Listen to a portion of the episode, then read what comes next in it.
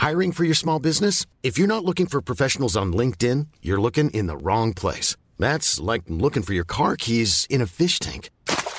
LinkedIn helps you hire professionals you can't find anywhere else, even those who aren't actively searching for a new job but might be open to the perfect role. In a given month, over 70% of LinkedIn users don't even visit other leading job sites. So start looking in the right place. With LinkedIn, you can hire professionals like a professional. Post your free job on linkedin.com slash spoken today.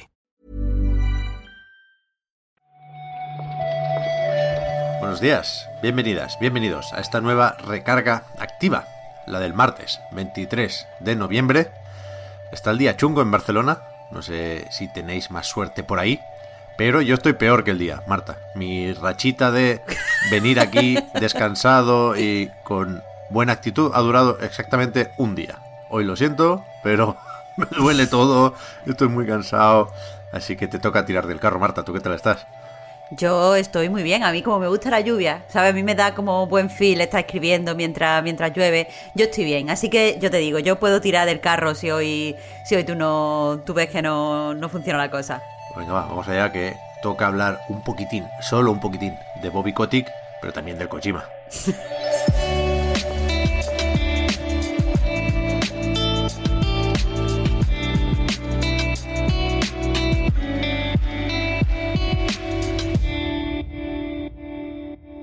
Lo dicho, empezamos con Activision, con ese tema. Ni siquiera hace falta que mencionemos hoy mucho más a su CEO, porque eh, la noticia en realidad viene de Nintendo. También Doug Bowser, como ya hicieran Jim Ryan y Phil Spencer, ha mandado un correo a todos sus empleados mostrando pues preocupación por la información que, que ha salido últimamente sobre la situación de Activision Blizzard, ¿no?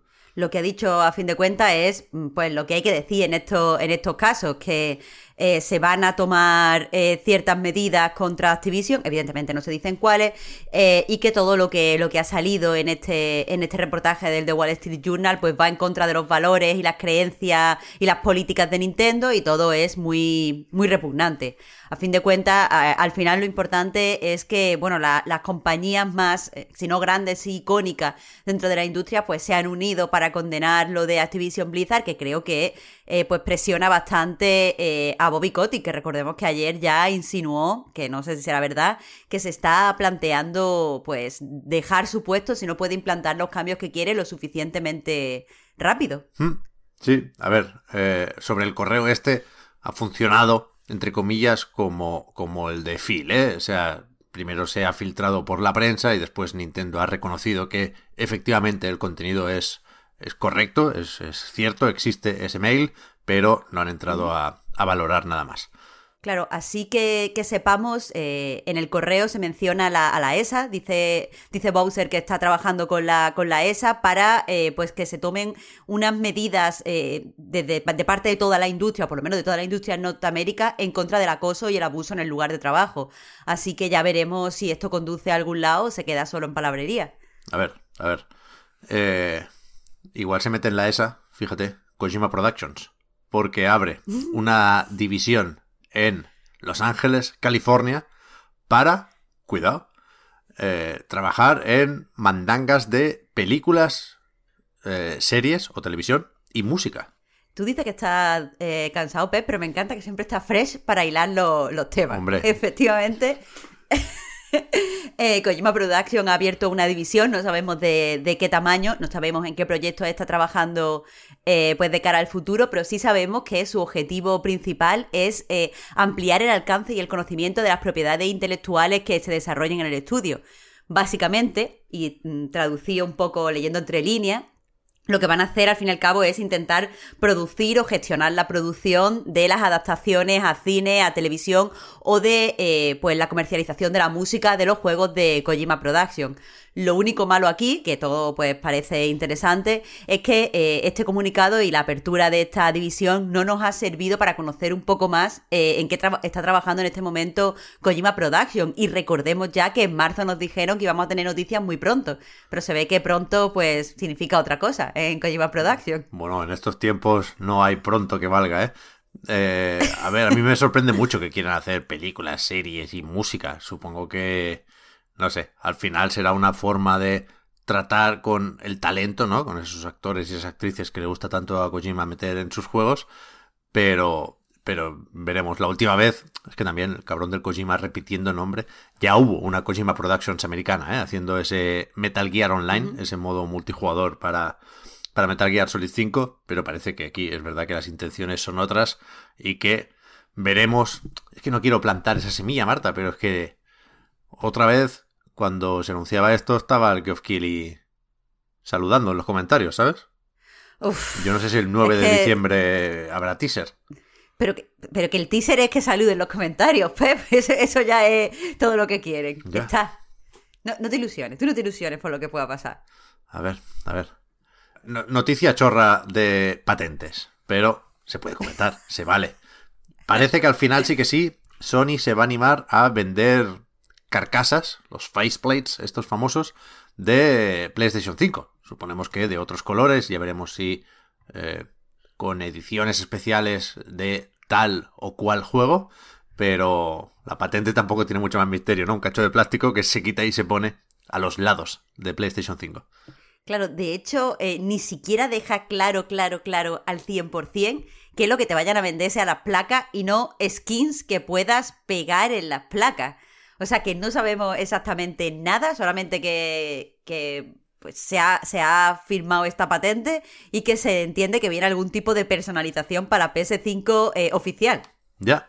A ver, aquí pueden pasar muchas cosas, ¿eh? Realmente, porque Sony mm, está hasta cierto punto litigando con tiendas que venden carcasas personalizadas y quizá esta patente simplemente les, les facilita las denuncias y los juicios, ¿eh? Y, y no tiene que ver con hacer una Play 5 de God of War Ragnarok.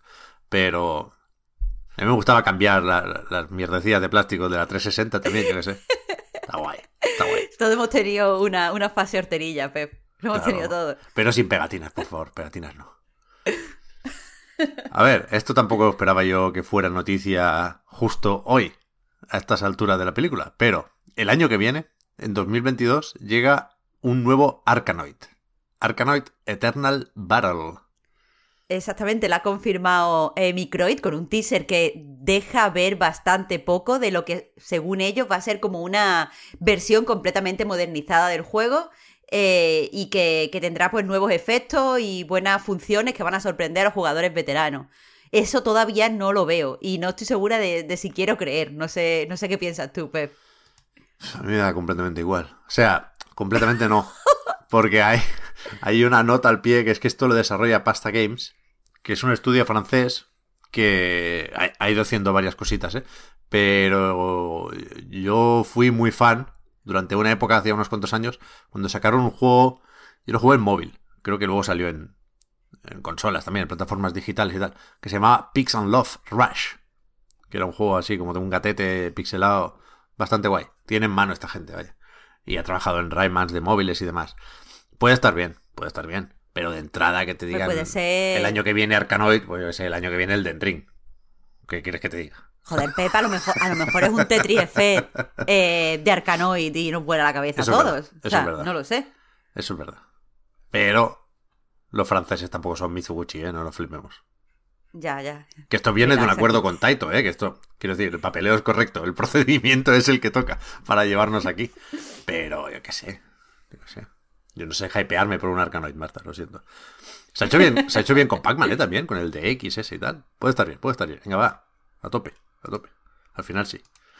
Y, y esto, joder, yo ayer tuve que leer un par de veces la noticia porque nos dicen desde IO Interactive que Hitman 3 es la entrega más exitosa de esta nueva trilogía de Hitman, por lo tanto supongo que también de toda la franquicia, pero eh, si nos fijamos en cómo ha ido la cosa desde el reboot, es decir, si nos fijamos en Hitman, Hitman 2 y Hitman 3, eh, hay aquí 50 millones de jugadores. Que yo cuando lo vi pensé, no pueden ser ventas, porque no vende tanto Hitman, pero para ser solo jugadores, me parecen pocos. Quiero decir, entre tres juegos. Los han regalado por todas partes. Eh, hicieron pruebas de free to play, de jugar primero un episodio y después comprarte lo demás si quieres. A tope, ¿eh? 50 millones es mucha gente. Pero me, sorprende que hayan querido anunciar esto junto al, eso sí es noticia, año 2 de Hitman 3. Claro, supongo que esto, eh, que como dices, tampoco es demasiado espectacular teniendo en cuenta el juego. Está bien, pero no es para volar la cabeza. Bueno, cuidado, eh, muy bien. Al final. Sí, sí, sí, no te digo que no, pero es lo que, es lo que tú dices. Quizás podrían haber esperado un poco para dar una cifra quizá más, más jugona, no sé. El caso, lo interesante, como decías, es que se han anunciado todos los contenidos del año 2. Parece que se viene además con muchas mejoras, eh, por ejemplo, para, para realidad virtual y tal. Así que, que, bueno, parece que queda en realidad mucho Hitman 3. No, no sería muy loco que superara, pues no sé, los 70 millones de jugadores pronto. Ya.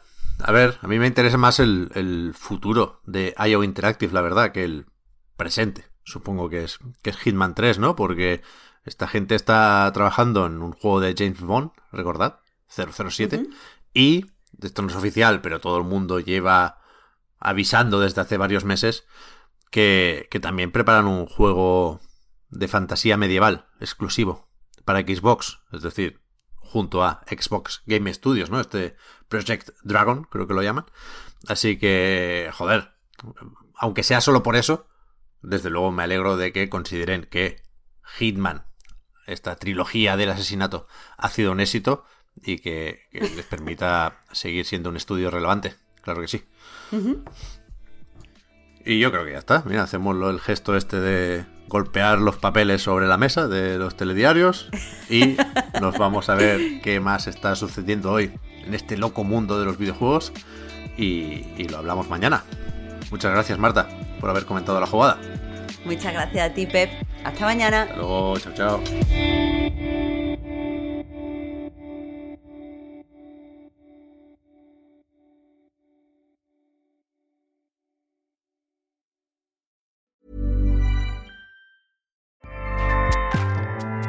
ACAST powers the world's best podcasts. Here's a show that we recommend. The Real Housewives is a guilty pleasure for most, but if you're looking to not feel guilty about that pleasure, tune in to Everything Iconic with me, Danny Pellegrino, where I break down all the messy moments and behind the scenes antics of Bravo's popular franchise. And on Everything Iconic, I also interview celebrity guests like Kelly Ripa, Kiki Palmer, Drew Barrymore, Cameron Diaz, and more about their guilty pleasures, their past work, and so much more. So if you're pop culture obsessed and find yourself watching way too much reality TV like me, tune in to Everything Iconic with Danny Pellegrino wherever you listen to podcasts. ACAST helps creators launch, grow, and monetize their podcasts everywhere. ACAST.com.